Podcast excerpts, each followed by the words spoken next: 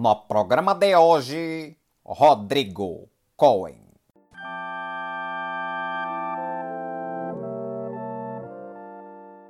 Bom dia, boa tarde, boa noite. Eu sou o Gabriel Cabral e hoje eu recebo o Rodrigo Cohen. Obrigado por estar aqui nesse papo, Rodrigo. Eu que agradeço, Cabral. Bom dia, boa noite, boa tarde. Você que já acompanha sabe, você que está chegando a primeira vez, vou deixar esse aviso aqui. Toda sexta-feira, na hora do almoço, tem um novo episódio do programa de hoje e você expande a sua experiência do episódio com os posts que eu tenho no meu blog. Você encontra em gabrielcabral.com.br barra blog. Lá você vai ter, então, os links para os trabalhos do Rodrigo, outras referências que a gente venha citar. Vai ter aí no final um jogo que você também pode e deve acessar o blog para ver justamente essas imagens imagens que a gente vai utilizar. Enfim, lá você também tem um espaço então para participar dessa conversa, deixando seu comentário, sua sugestão, sua reclamação, seu recado. Então convido vocês aí também a participarem dessa roda. Vale salientar que um jogo fresquinho, recém-elaborado, pensado nesse formato, pensado no Cabral, em nós e na fotografia. Então, esse jogo é nosso. Então, você que está ouvindo aí, não deixe de participar deste tabuleiro auditivo. E só para fechar, lembrar aqui também que você pode seguir o, no programa de hoje no Instagram. Então, no programa de hoje, ponto podcast. Você vai ter lá sempre os novos episódios e informações. E lembrar que você pode seguir esse programa também no seu tocador de preferência, no Spotify, onde quer que você goste mais de ouvir esses episódios. Rodrigo é um escritor, poeta e pensa as linguagens e movimentos artísticos, que é justamente um pouco do que a gente vai falar aqui hoje. Nessa nossa conversa, vamos explorar o campo surrealista na fotografia. Você quer complementar um pouco a sua apresentação, Rodrigo? Eu quero sim. Eu quero começar dizendo, bom, além da, das minhas práticas expressivas, né, como escritor, poeta, e alguns experimentalismos também, uma coisa aqui em fotografia, colagem, publicações impressas também. Algo do que a gente vai conversar muito hoje, eu estudo, expresso e vivo o surrealismo desde que eu consigo ir talvez até a minha infância. Eu mais volto em mim mesmo, mais percebo que existiam em mim essas tendências surrealistas em essência. E também acontece muito, muitos relatos de surrealistas ou pessoas que têm alguma uma relação com o surrealismo de que elas são realistas antes de terem uma noção clara disso. E o surrealismo, a gente vai entrar um pouco mais a fundo nesse tema, mas ele é diferente do que é muito propagado por academias, imprensa, ou por quem talvez não conheça profundamente, que vê como uma escola artística, etc. O surrealismo, muito mais do que isso, é uma aventura, no sentido mais radical e profundo da palavra. O surrealismo, ele é viver o surrealismo. É você ter dentro de você e viver sem necessariamente você precisar criar registros impressos, registros, enfim, públicos, né? Essa é a última das preocupações do surrealismo. Então é isso. A gente vai embarcar aqui num papo e seguir também uma aventura surrealista, que é onde está a coisa. Legal. Então, justamente para a gente botar aí todo mundo em pé de igualdade e ampliando um pouco essa tua ideia da aventura antes dos registros, ou como você me falou antes, antes dos resíduos, que eu achei uma escolha de palavra excelente, né? Quanto o que sobra da, da experiência da aventura artística. Contextualiza um pouco para quem está ouvindo a gente, rapidamente, o que é o movimento surrealista. O movimento surrealista, como movimento, como união de pessoas, ele começa assim a partir de encontros durante a Primeira Guerra Mundial na França. Então, tem alguns marcos aí que são caracterizados, mas esse início da, desse ajuntamento usa-se muito a palavra band. Band de como se banda, assim, vem do alemão, mas seria um agremiamento de pessoas por interesses em comum, mais do que por interesses intelectuais, assim, é, por pura magnetização das coisas. Então, começa muito em torno do André Breton. Ele, durante a Primeira Guerra Mundial, ele era um estudante de medicina e ele trabalhou muito em hospitais psiquiátricos e também em hospitais com pessoas que estavam, é, enfim, que sofreram lesões da guerra. Ele tem um encontro com um cara, uma figura muito interessante que os, os surrealistas eles evocam muito, que é o Jacques Vacher. Ele era um francês, as primeiras vanguardas artísticas, né, os cubistas, etc. Ele conhecia esse, enfim, todo o pessoal que estava lá, Picasso, é, Max Jacob, Apollinaire, esse até de antes da guerra. Ele tinha o trânsito, tinha cartas, ele foi um soldado de guerra, um cara muito louco, e ele tava com uma perna estourada no hospital, e o Breton começou a conversar com ele, tratando dele. Eles começaram a ter muitas conversas sobre poesia, sobre a vida, etc. Depois, quando eles se separaram, começaram a trocar cartas. Inclusive, uma das primeiras publicações dos surrealistas, alguns anos depois, foi as cartas do Jacques Vachet. São cartas, assim, alucinadas sobre a experiência da guerra. É, são realmente muito interessantes. O livro chama Cartas de Guerra. Esse encontro aconteceu em 1916, ou seja, dois anos antes de acabar a guerra, que acabou em 1918. A partir desse encontro, em torno, principalmente do Breton, foram criando essas agremiações. Ele foi conhecendo outros poetas, ele conheceu o Philippe Supdante de Medicina, eles trabalhavam num. Eles estavam, durante a guerra, eles estavam num hospital psiquiátrico e o Felipe Supô trouxe alguns livros de poesia. Eles ficavam declamando esses poemas na madrugada do hospital psiquiátrico, em voz alta, entre gritos dos loucos. Eles faziam né, tratamento com esses loucos, começaram a entrar em contato com a psicanálise do Freud, e a partir disso foram também chegando outras pessoas, foi chegando Louis Aragon, também é um, um grande escritor francês. Em 1918, quando acabou a Primeira Guerra é, Mundial, eles já estavam instalados em Paris, a cidade de Paris começou novamente a florescer a partir daqueles escombros, e eles começaram a se relacionar com o pessoal do Dada. Então muita gente acha que o surrealismo é uma evolução do Dada, o que é uma noção é, um pouco equivocada equivocada. Na verdade, os dois eles estavam acontecendo juntos e o Dada que teve um fôlego mais curto, porque o dadaísmo ele era já um pensamento que era implosivo, né? Então eles valorizavam a negação de tudo. Eles explodiram eles mesmos, que talvez já era a intenção deles. E o surrealismo foi um movimento que foi proposto como algo contínuo, tanto que ele é vivo e muito vivo até hoje. A partir dessas agremiações do Breton, do Suppot, do Aragon, com alguns dos pessoas do, do Dada que começaram a se reunir em 1916 também na Suíça, que era uma zona neutra onde não acontecia guerra, onde eles tinham as suas apresentações, performances, exposições, leituras de poemas, etc. Quando Paris pós-guerra começou a florescer, alguns dos Dadas começaram a vir para Paris e teve esse cerne Dada em Paris em que esses surrealistas do começo estavam envolvidos. Eles começaram uma publicação impressa, a revista Literature, né, literatura, como uma provocação à própria literatura literatura, que era, na verdade, lá tinha tudo que não era literatura, supostamente. Eles chamavam de literatura de forma irônica. E ela tinha um cunho mais pro Dada, mas já dava pra ver que ela tava saindo um pouco disso. Os surrealistas, então, né, esse pessoal em torno do Breton, eles romperam com os pessoal em torno do Dada, que pelo menos em Paris girava principalmente em torno de um romeno chamado Tristan Tzarra. E a literatura, ela começou a, a seguir. Ela teve até a segunda série dela, né? A partir desse rompimento, ela já tinha um cunho caminho muito mais para o surrealismo, que era um movimento que propunha também a negação, mas ela tinha uma continuação disso, ela não parava lá. Era um pensamento, era filosofia, e a partir de então começaram a desenvolver. Em 1924, quando o Breton ele escreve o primeiro manifesto do surrealismo, que é também uma data que muitos atribuem ao início do surrealismo. E assim, primeiro, nem cronologicamente foi, porque se você rastrear desde 1916, ou seja, oito anos antes já estava acontecendo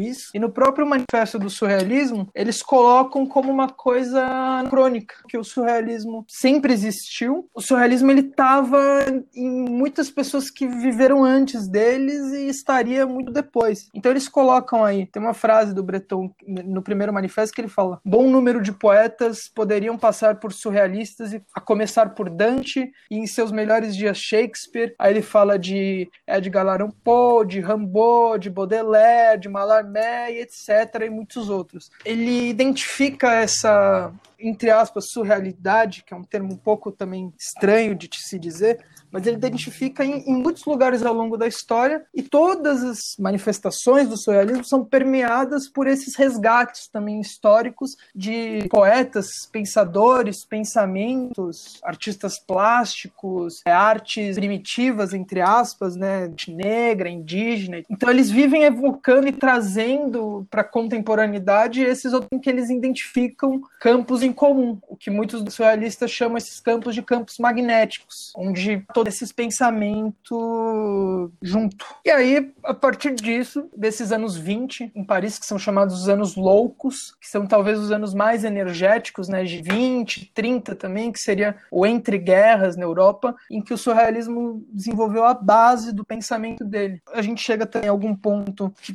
já começa a permear a nossa conversa, que também é uma época que a fotografia também começou a se desenvolver muito. Então, o surrealismo em seu momento histórico mais energético também estava com essas bases da fotografia. Não a fotografia como ela foi concebida inicialmente o equipamento, mas como ela começou a ser difundida de fato. Então, muitas das coisas que a gente vê na fotografia hoje, se a gente for ir até as bases dela, se encontra muitas relações com o surrealismo. Quero depois fazer esse gancho com como o surrealismo reverbera nos tempos atuais, mas eu quero primeiro uhum. fazer então essa conexão do movimento que começa, que vai se estabelecendo e que encontra essa nova linguagem também se estabelecendo que é a fotografia. O que você destaca nesse encontro de uma vanguarda com esse lugar da imagem, né? Porque os movimentos artísticos, eles obviamente encontram vazão nas mais diversas linguagens e expressões artísticas. No entanto, me parece que existe algo entre o visual e o imaginário que possibilita uma coisa muito especial para o surrealismo, né? Quando ele está dentro da fotografia, até do cinema, para a gente distanciar um pouco da pintura que já vai estar tá aí mais historicamente tratando com essas outras escolas. Como que você vê essa possibilidade de encontro mais potencializado, ou se é que você enxerga assim também? Eu gostei como você colocou, que você falou de imaginar. Se colocar a palavra imagem mais próxima do imaginário, da imaginação, chega muito mais próximo do que os surrealistas viam como imagem, como eu vejo também. Eles se distanciavam um pouco da ideia da imagem material e nisso eles classificavam como o que é a, é a coisa material, é o que você olha. Tem uma frase que o Breton coloca no primeiro manifesto que a imagem é uma criação pura do espírito. Ela não pode nascer de uma comparação, mas da aproximação de duas realidades mais ou menos distantes. Então a imagem é isso, a imagem é muito mais sobre o encontro do que sobre o objeto. Então ela ela acontece dentro da pessoa. E é essencial entender a imagem a partir desse ponto de vista para você entender o surrealismo, que o surrealismo ele é inundado, ele é transbordado de, nas manifestações é, como né, a gente fala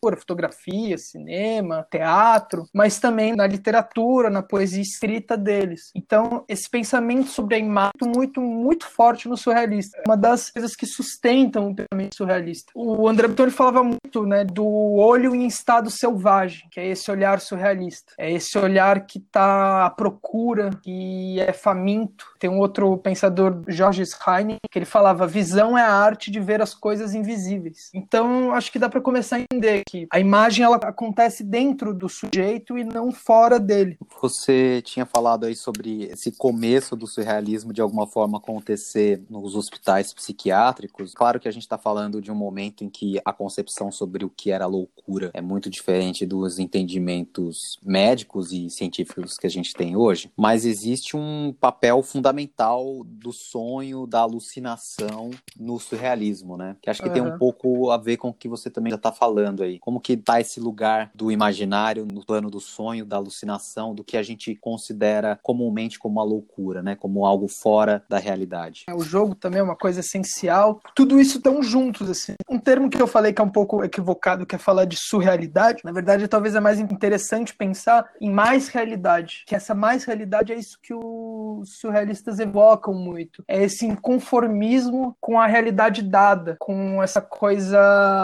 talvez até um pouco broxa, assim, da, dessa realidade em que a gente concorda com as coisas, e não só necessariamente como coisa distante, como uma coisa absurda e louca, mas ele impregnado também no olhar delirante.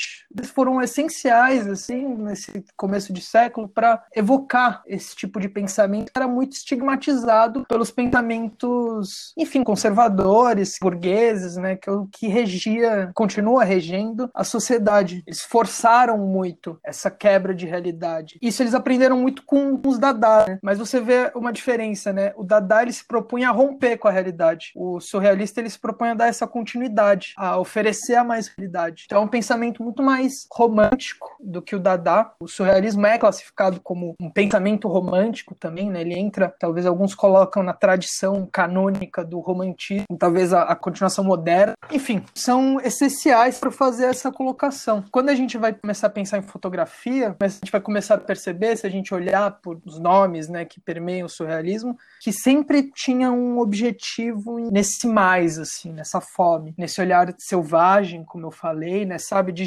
elementos novos, de jogar a imaginação para fora, de externalizar tudo isso. Bom, e essa alquimia toda, química, literalmente, mas também uhum. muito do imaginário, né, do, das potencialidades do que se pode criar a partir de uma fantasia, é basicamente o trampolim que impulsiona o trabalho do Man Ray, né, que acho que é a figura central da nossa conversa do surrealismo dentro da fotografia. Então, queria que você falasse um pouco sobre a importância e o papel dele nesse molho todo. O Man Ray, ele é intuitivamente e talvez até cronologicamente colocado como um dos pioneiros da fotografia e tem nesse campo de relação entre fotografia e surrealismo. Mas existem campos que o surrealismo buscava e o Man Ray não necessariamente abordava. Antes do Man Ray também aprimorar a técnica dele, né? Os surrealistas eles buscaram muito uma relação da experiência da fotografia com o flanar. A Susan Sontag ela tem uma definição mais ou menos caminhante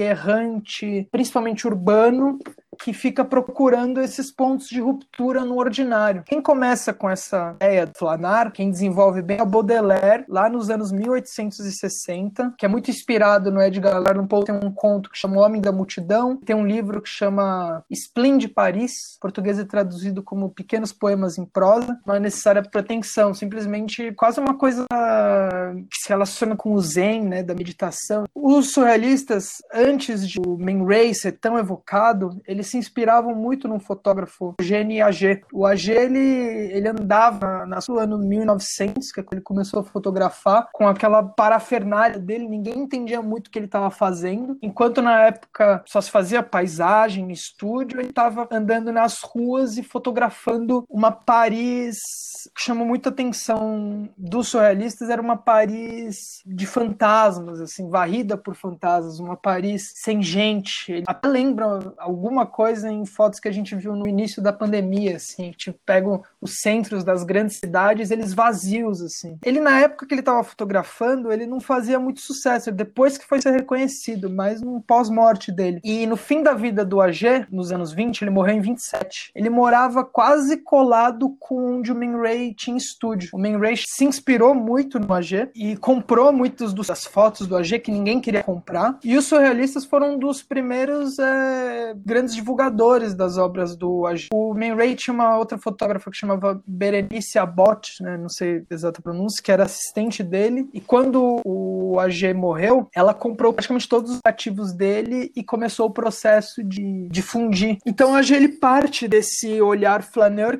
tem o Brassai também, que é um fotógrafo bem conhecido, que é um dos pioneiros também da flanagem. Ele foi um dos primeiros fotógrafos de rua que tirava fotos é, noturnas. Isso tudo eu tô falando pra gente chegar no main rain, né? Mas ele tirava fotos noturnas numa época que ninguém acreditava que era possível tirar, porque né, a câmera não era tão capaz de captar ambientes com pouca luz. Então ele começou a se aproveitar muito dos faróis de carro, de postes de luz, de letreiros, e tirar essas fotos da noite. Ele, inclusive, Inclusive, ele, ele precisava andar com umas, umas fotos reveladas com eles no bolso, porque quando o policial parava nele à noite, ele tentava estar fotografando o rio, não sei o quê. Os policiais não acreditavam muito, achavam que ele estava desovando corpos, então ele tinha que mostrar os, os certificados dele. O Brassai também, né, que foi alguém muito envolvido com o surrismo, ele foi um dos primeiros a tirar fotos de grafites, e ele, seguindo esse caminho do AG, ele foi um dos que inaugurou esse tipo de pensamento pensamento flanante de fotografia. Nesse tempo, também nos anos 20, alguém que era muito próximo dos surrealistas era o Cartier-Bresson. Ele mal fotografava, ele estudava pintura, um pintor cubista, o André Lodge, pintor que inclusive deu aula para Tarsila do Amaral. Eu até acho que o Cartier-Bresson estudou, eles estavam num ano bem parecido que a Tarsila do Amaral estudou em Paris, então eles devem até ter sido brothers, assim. E o Cartier-Bresson, ele participava muito dessas rodas de conversa do surrealismo. Os surrealistas foram fundamentais para ele fazer a base do pensamento dele. O que eu estou fazendo aqui é, na verdade, evidenciar esses, o que os surrealistas chamam também de esses vasos comunicantes, né? essas relações. E você, Cabral, que é um cara que a gente se encontrou muito aí nos bares, né? nessas discussões aí pela noite, entre exposições e lançamentos de livros e com toda essa galera, eles faziam muito isso nesses anos 20. Então, a fotografia foi se desenvolvendo nessa época. Os surrealistas, eles estavam, né, como a vanguarda, além de outros, mas como vanguarda do pensamento. Teve esse caminho de fotografia de rua que foi sendo desenvolvido. O Breton mesmo, ele fez um livro chamado Nádia, que é um livro flanante, que ele evoca muito essa experiência do caminhar por essa, pela cidade, e, e, os surrealistas eles procuravam muito alguns dos elementos como o acaso objetivo, os objetos achados e traços da beleza convulsiva. É, eu posso até vir a falar desses termos. O livro tem, tem foto do Cartier-Bresson, tem fotos do Brassai, tem fotos do próprio Man Ray, é de 1928, mais ou menos. Aí, muito forte essa relação de fotografia com literatura, dos surrealistas, com essa flanagem, é, dos fotógrafos, né, que estavam relacionados também procurando isso nas ruas. E aí, paralelamente a isso, também vai sendo desenvolvido um pensamento experimental da fotografia, o Man Ray é um dos pioneiros, que aí faz muita coisa, principalmente em estúdio. O Man Ray procurou muito, né, nessas experiências com ele, ele, surrealismo, ele é, evoca muito, principalmente a partir do, do primeiro manifesto, automatismo, né, seja seja no pensamento ou, ou na linguagem residual, expressem, fizeram muitos experimentos com a escritura automática. Isso foi também passado muito desenho para pintura. E o Man Ray é um dos pioneiros que ele começa a fazer isso com a fotografia. Além dos fotógrafos que estavam também procurando isso na rua, essa espécie de é, pensamento automático que você tenta não necessariamente se moldar, um pensamento que na verdade que ele é contrário àquilo que programou o aparelho. Não necessariamente aceitar os conceitos né, estéticos de enquadramento que aquele aparelho pode oferecer, ou que o olhar, né, seja da imprensa ou dos pensadores, né, comumente aceitam, mas você procurar novas coisas no próprio equipamento. O surrealismo ele tem alguma coisa né, sobre também como ele oferece esses materiais residuais, esses objetos de arte, em que o espectador que deve moldar-se através do objeto, e não o contrário. Aí que está mais realidade aí que está a relação de imagem. É o espectador ele observar e ele ser alguém ativo aquilo que está posto em frente a ele. O Man Ray, dentro dos experimentos dele, ele tem duas técnicas com a fotografia que foram muito difundidas, elas chamam muita atenção, são a raiografia e a solarização. Para quem foi aí na exposição do Man Ray que teve no ano passado, a partir de agosto do ano passado no CCBB, teve em São Paulo, acho que também no Rio de Janeiro, talvez em Brasília, Brasília, Minas Gerais. Essa exposição deu uma rodadinha no Brasil, que era a exposição Man Ray em Paris. Dava para ver bastante das fotografias dele, né, das um pouco mais convencionais, ainda que ele nunca tenha abandonado, mas que ele tenha tirado muitas fotos de moda e retratos de gente da aristocracia francesa, que pagavam ele, que inclusive sustentavam ele. Ele nunca fugiu desse olhar que buscava a estranheza, a absurdidade. E nesses experimentos plásticos dele, era muito muito mais evidente essa mais realidade, né? O caso da raiografia é uma fotografia sem a câmera fotográfica que é bem interessante. Pegava papel sensível à luz, colocava objetos em cima. Ele abriu isso sem querer, né? Uma vez que ele estava com umas coisas em cima de papel sensível, esbarrou no interruptor. Depois, quando ele fechou rapidamente a luz, ele foi olhar os espectros desses objetos estavam marcados e foi algo que ele começou a desenvolver muito. Inclusive, um dos primeiros livros do Man Ray se chama Os Campos Deliciosos, é, Le Champ Delicieux, que ele coloca alguns desses experimentos da raiografia. Esse livro livro é uma rima de um livro que o André Breton, com o Philippe Sopot, que era aquele poeta que bradava poemas junto com ele nos hospitais psiquiátricos durante a Primeira Guerra, que chama Os Campos Magnéticos. Esse livro é atribuído como talvez o primeiro livro surrealista, que é onde eles desenvolveram a, a ideia de escrita automática. Esse livro é de 1920. Dois anos depois, o Ray ele fez Os Campos Deliciosos, né, rimando com os campos magnéticos, com essas experiências dele de de raiografia, que visualmente elas não é esteticamente, porque o surrealismo foge um pouco da estética. Então, sempre quando alguém fala pra você de estética surrealista, pode desconfiar um pouco, porque justamente você não acha dois surrealistas que têm o um trabalho igual. Então, na A verdade, menos que um esteja copiando o outro, né? é, copiando ou diretamente inspirado, mas ainda assim é, você vê assim semelhanças que são esteticamente muito distantes. Então a ideia é Eu queria muito que mais você falasse um pouco nisso, assim, da, do surrealismo mais como uma questão de atitude, né? Até como uma questão de uma lógica que você parte dela, mais do que como uma fórmula, né? Ou seja, que permite então que esses autores que tenham essa atitude acabem chegando em resultados muito próprios, muito diferentes e extremamente experimentais, realmente porque são cada um na sua alquimia, cada um na sua viagem, Aham. né? Acho que essa questão da viagem que você estava falando sobre aventura, né? Voltando um pouco agora que a gente já apresentou um panorama legal aí, e pensando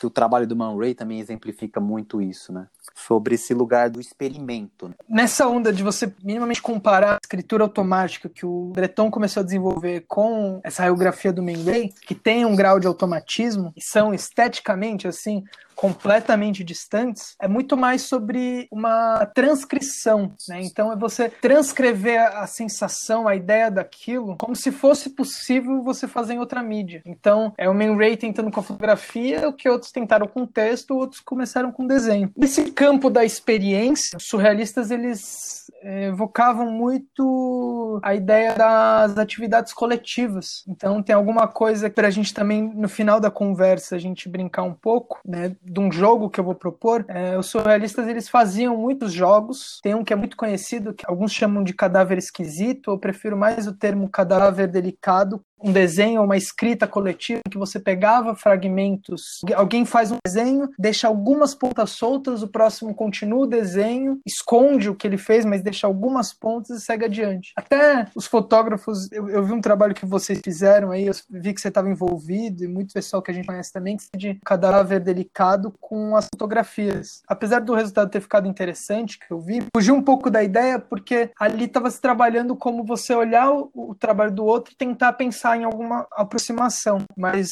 os surrealistas eles pensavam muito mais em você ter um fragmento, uma sugestão daquilo que o outro fez, daquilo que o outro pensou, e você partir de alguma coisa quase que completamente nova. Nesse caráter dos jogos, que é essencial para a experiência coletiva do surrealismo, né, como a gente aqui falou no começo da conversa, né, que eu vou propor um jogo para a gente fazer no final. Aliás, quem estiver ouvindo aqui, eu convido também para participar desse Esse jogo. Vai dar para ser ampliado depois, quem quiser jogar de outra forma, mas quem quiser jogar comigo, tá convidado. Eu peço aí para você, Cabral, e para quem estiver ouvindo, separar duas fotografias da sua escolha, da sua preferência, duas fotografias que goste, que te interesse, que tá do lado, que seja. Separa duas e aí no final do papo a gente vai voltar a elas. E voltando sobre a experiência do jogo, ela é essencial também nesses encontros que os surrealistas faziam muito, né, nos cafés de Paris, além de ficarem discutindo, né, a vida e trocando é, ideias e pensamentos, eles também faziam muitos e muitos jogos. Grande parte dos encontros, a maioria, era permeado por jogos. Tem um amplo registro de diversos tipos de jogos, desenho de com objetos, com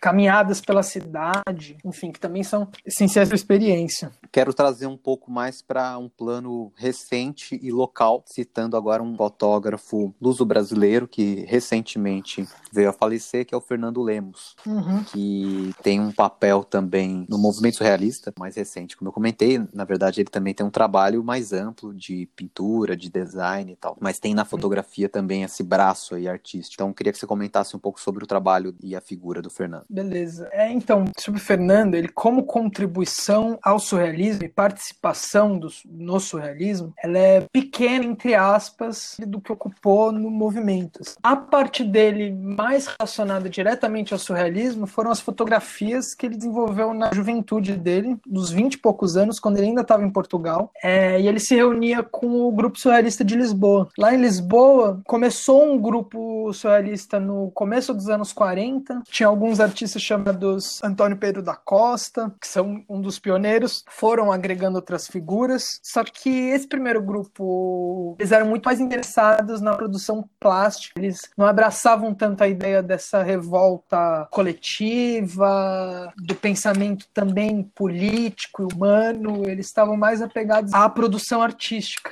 Era principalmente composto por artistas. Fernando Lema ele tá lá entre finzinho dos anos 40 até 1952. Então ele fica mais ou menos uns três anos aí nessas reuniões e logo ele vem para o Brasil e ele abandona essa produção, digamos, surrealista dele. Em Portugal tem uma figura que é a figura central do surrealismo português, que é um poeta, pensador, ensaísta, artista plástico, também chamado Mário Cesarini. Figura mais importante, mas talvez brilhante, né? Desse, a estrela mais brilhante desse céu surrealista em Portugal. Ele carrega essa pureza, ele carrega essa, essa revolta no espírito e ele, inclusive, ele teve uma.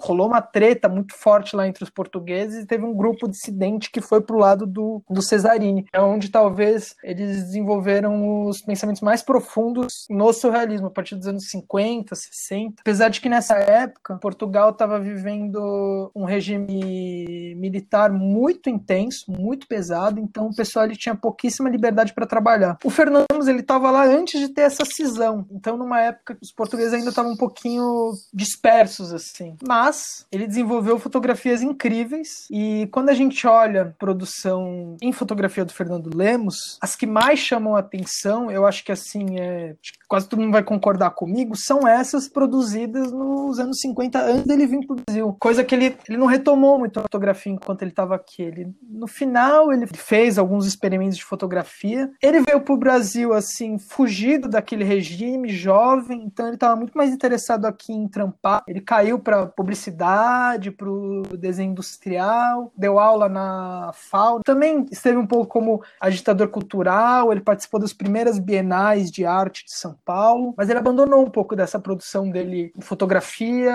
e no surrealismo. Essas fotos que são as que mais atenção. Se você for ver todos os obituários do Fernando Lemos, assim, as fotos que sempre colocam em destaque dele, tem uma do homem com uma cabeça meio de nuvem, esfumaçado, tem uma que são umas cabeças de manequins, que era uma coisa que os surrealistas se interessavam muito. O Man Ray, ele falava sobre a inquietante estranheza de um manequim. Né? Nos anos 90 foi, foi trazido de volta o trabalho, tanto que se você vai hoje em, em Lisboa, lá no Museu de Arte Moderna deles, do Chado, tem uma parte a arte moderna portuguesa, o Fernando Lemos tem um bom destaque. O Gulbenkian, que é como se fosse talvez o MASP de Portugal, né, o maior museu deles, que concentra principalmente arte moderna, também contemporânea. Eles têm um destaque para o surrealismo português. Tem o Museu do Berardo também, que é um museu que tem uma ala da coleção do surrealismo que tem várias obras de todo surrealismo internacional. Então tem Man Ray, tem lá tem Salvador Dali, o Fredo Lan, um monte de artista fudido. E nesses lugares todos o Fernando Lema ele tem um ótimo destaque. No Berardo que tem uma sala assim com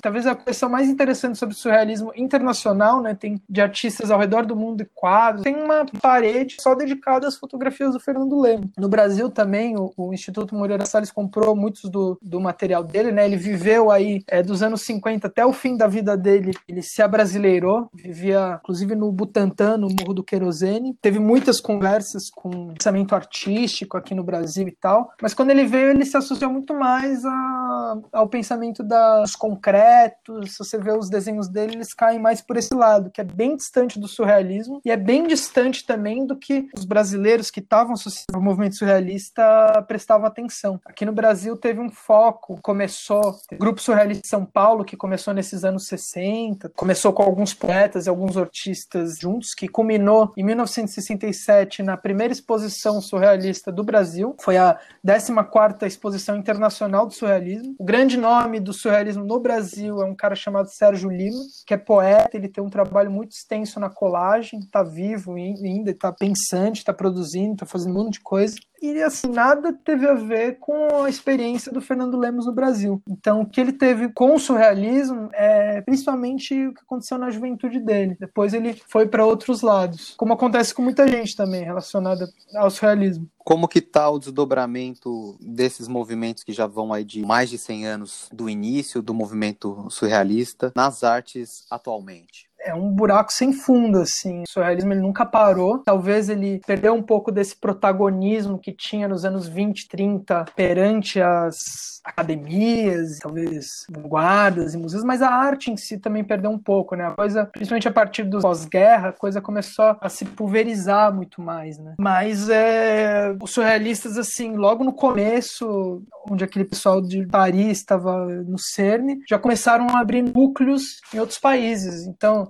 na Inglaterra, na Bélgica, na Iugoslávia, que é muito expressivo o surrealismo lá, na Alemanha, no Egito, na Arábia, no Japão, na América do Sul, Brasil, Argentina, Chile, nos Estados Unidos, no Canadá. Hoje em dia, assim, tem diversas revistas, tem muitos artistas. No Brasil existe um movimento é, ativo, forte. Ano passado a gente teve uma exposição que a gente organizou no Instituto de Filosofia da Unicamp, chamados Campos Magnéticos, onde tinham trabalhos de colagem de alguns surrealistas daqui do Brasil, principalmente concentrados em São Paulo, muitos da França, alguns de outros países também. Essa exibição foi no ano passado, eu estava envolvido, tem uma colagem minha que está lá, eu escrevi também a quatro mãos o texto de abertura dessa exposição, com o Alex Januário, que é um artista incrível, que também é editor, inclusive ele está com uma editora recente, chama sem Cabeças, eles estão editando Notícia Quente, que ele autorizou-me a passar. Um dos próximos livros que eles vão lançar. O Nádia, do André Breton, que é esse livro flanante do André Breton, dos anos 20, que tinha muita relação do texto com a fotografia. E diferente das outras edições que foram publicadas aqui no Brasil, essa que ele está para lançar ainda esse ano, ele foi direto nos negativos das fotografias, nos originais, que pertencem a um instituto francês, Instituto Jacques Doucet, buscaram a, as fotografias originais. As outras publicações brasileiras, elas tiravam xerox de edições francesas,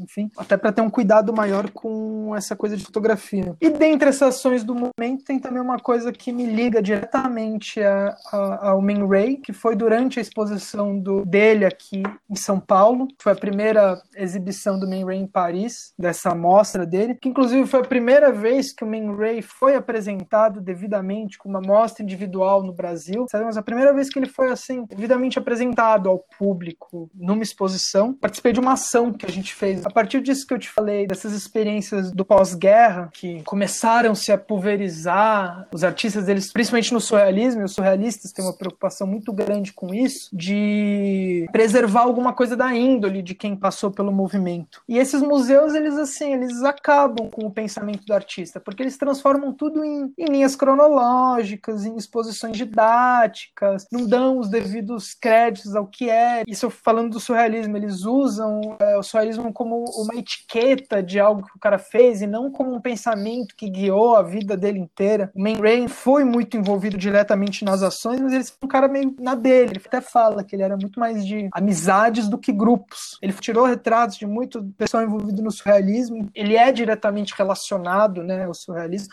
Todo mundo pensa em Man Ray, pensa em surrealismo. E essa exposição dele, assim como fazem de muitos outros artistas, como Duchamp, como Max Ernst, transformam numa etiqueta. Tem um pessoal, a gente inconformado com esse tratamento que foi feito, a gente fez uma ação no museu. Teve um pessoal de Paris, que há pouco tempo também teve, no Centre Pompidou, eles fizeram uma exposição também, o catálogo estava cheio de equívoco, cheio de erro, cheio de besteira. E o que, que eles fizeram, os surrealistas de lá? Inclusive, alguns desses que estavam nessa ação estavam nessa exposição que a gente fez ano passado. Eles pegaram um catálogo, fizeram um catálogo com a mesmo design, a mesma capa, igualzinho, só que mudaram todo o conteúdo. Era uma coisa completamente diferente. Chegaram lá, acho que no segundo dia de exibição, pegaram todos os catálogos da exposição e colocaram os deles no lugar. Uns dias depois, né, o museu percebeu e eles, envergonhados, pediram pro pessoal produzir mais desses catálogos deles. Então eles aceitaram até essa intervenção. No nosso caso aqui em São Paulo, o que a gente fez, a gente imprimiu alguns panfletos é, chamado Errata, em que a gente contestava diretamente algumas das equívocos. A curadora que chama Emanuele Lecoitá, que a gente falou a Manuela Eco, e tais coisas, que ela falou um monte de besteira sobre surrealismo em entrevista. A gente fez um panfleto, panfletos coloridos e distribuímos pela exposição. Na verdade, a gente foi no lançamento, durante o papo que ela estava falando sobre Min Ray, a gente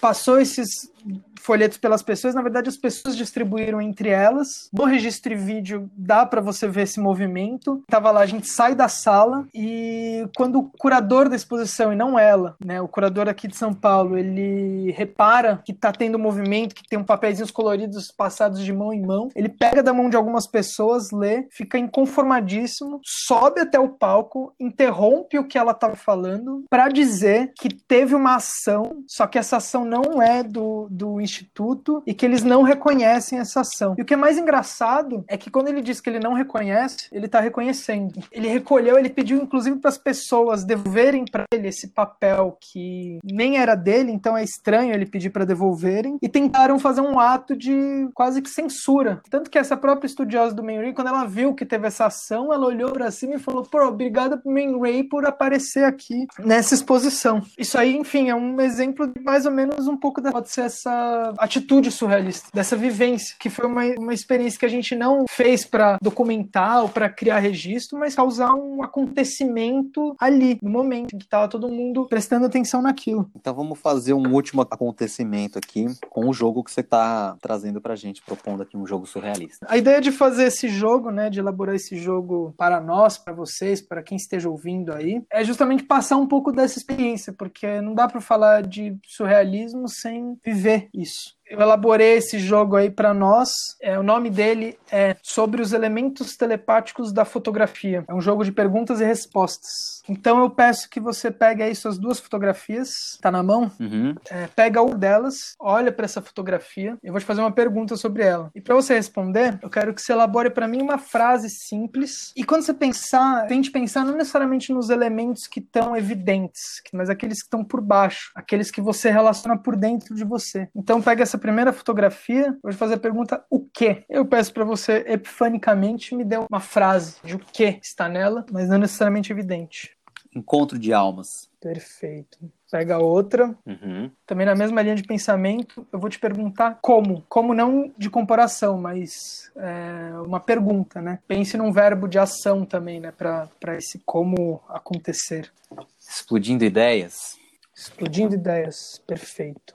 Agora, no nosso caso, né, para dinamizar um pouco o jogo, eu fiz seis perguntas que começam com o que e seis perguntas que começam com como. Quem quiser jogar aí com mais alguma outra pessoa, vocês podem elaborar outras perguntas. Podem elaborar essas perguntas antes, deixa separado e depois você vai pensar nas respostas. Eu tenho aqui seis perguntas de o que e seis perguntas de como. Você me deu sua resposta. Para escolher qual pergunta que vai se relacionar a essa sua resposta, a gente precisa de uma plataforma de aleatoriedade. Então você pode aí em casa pegar um dado de seis faces ou fazer um monte de papel picado, cada um com um número. Eu usei aqui um gerar números automático que tem no Google. Eu coloquei de 1 a 6, eu vou clicar em gerar. Deu primeiro a pergunta número 3 das perguntas de o que e deu a pergunta número 1 das perguntas de como. Então agora a gente tem o nosso resultado. O que acontece quando a luz lhe toca? Resposta: o encontro de almas. Como nasce um instante fotográfico? Resposta: explodindo ideias. Muito bom.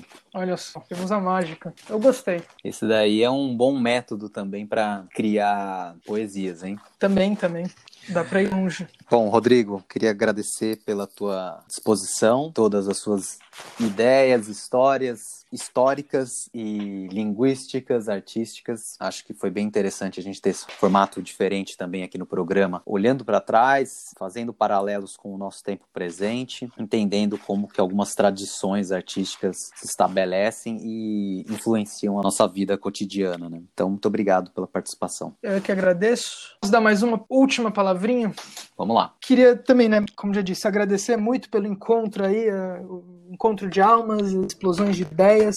O tempo foi pouco, lógico né, que o surrealismo é vasto. Eu espero que eu tenha conseguido trazer um pouquinho do olhar de dentro do surrealismo, porque eu acho que quando a gente procura informações, é, elas sempre vêm de fora, né? Então, às vezes, alguns conceitos ficam confusos. A gente abordou pouquíssimo do que é o, assim, a pontinha do iceberg do que é surrealismo, do que é surrealismo em fotografia. Tem muitos outros nomes, né, que a gente poderia trazer, mas espero também que na próxima vez, quando cada um de você for pensar em surreal, pensar que o surreal tem muito mais do que alguma coisa simplesmente absurda e chocante, mas é muito mais sobre o encantamento e sobre a tríade que talvez o tripé que sustenta o surrealismo, que é o amor, a poesia e a liberdade vai ter com certeza aí muitas formas de você já expandir também as suas ideias para quem está ouvindo, a partir dessa extensa lista de pessoas citadas pelo Rodrigo nesse panorama, que falou não só do surrealismo, mas também de outros pensadores e, e autores que de alguma forma se encontraram, se cruzaram nessas ideias. Quero agradecer você então também que nos ouviu nessa manhã, tarde ou noite ou madrugada. E que se você gostou desse episódio, você não deixe de compartilhar, por favor, com suas amizades, especialmente se você teve uma alucinação com alguém. Então, divida aí esse sonho ou este pesadelo e ajude a espalhar a palavra do surrealismo e ajude esse programa a crescer. Muito obrigado pela sua audiência e a gente se vê ou se ouve na semana que vem.